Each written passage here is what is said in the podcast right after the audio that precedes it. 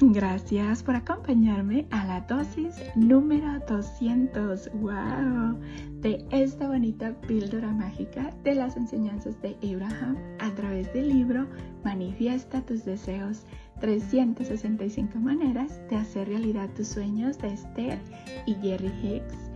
Gracias, gracias, gracias por estarme acompañando en la dosis número 200 de estas bonitas chocaventuras de conocimiento donde todos los días tú y yo estamos aprendiendo un poquito más de cómo funciona la ley de la atracción y cómo podemos utilizarla positivamente. Gracias por tu tiempo y tu dedicación.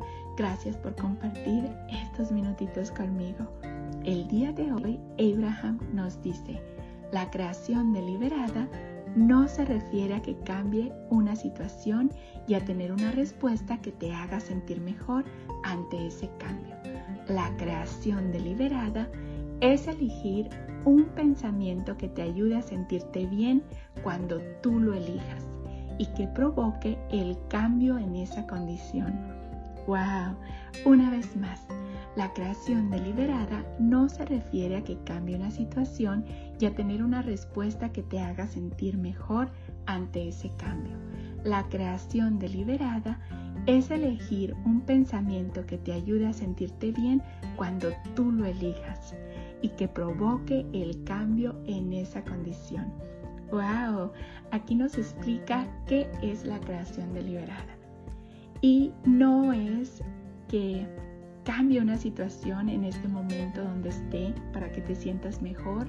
La creación deliberada es elegir un pensamiento en el momento que uno quiera que nos haga sentir mejor.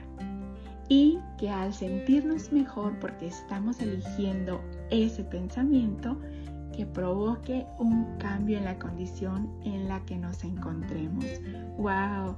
Gracias, gracias, gracias por compartir estos minutitos conmigo. Te mando un fuerte abrazo con mucho cariño y gratitud de tu amiga Esme. Deseo que tu vida, mi vida y la vida de todos esté llena de paz, de amor, de alegría, de salud, de felicidad, de prosperidad y lleno, lleno de gente bella. Recuerda, vamos a darle a los demás lo que queremos recibir multiplicado Vamos a hacerlo con los demás como queremos que sean con nosotros.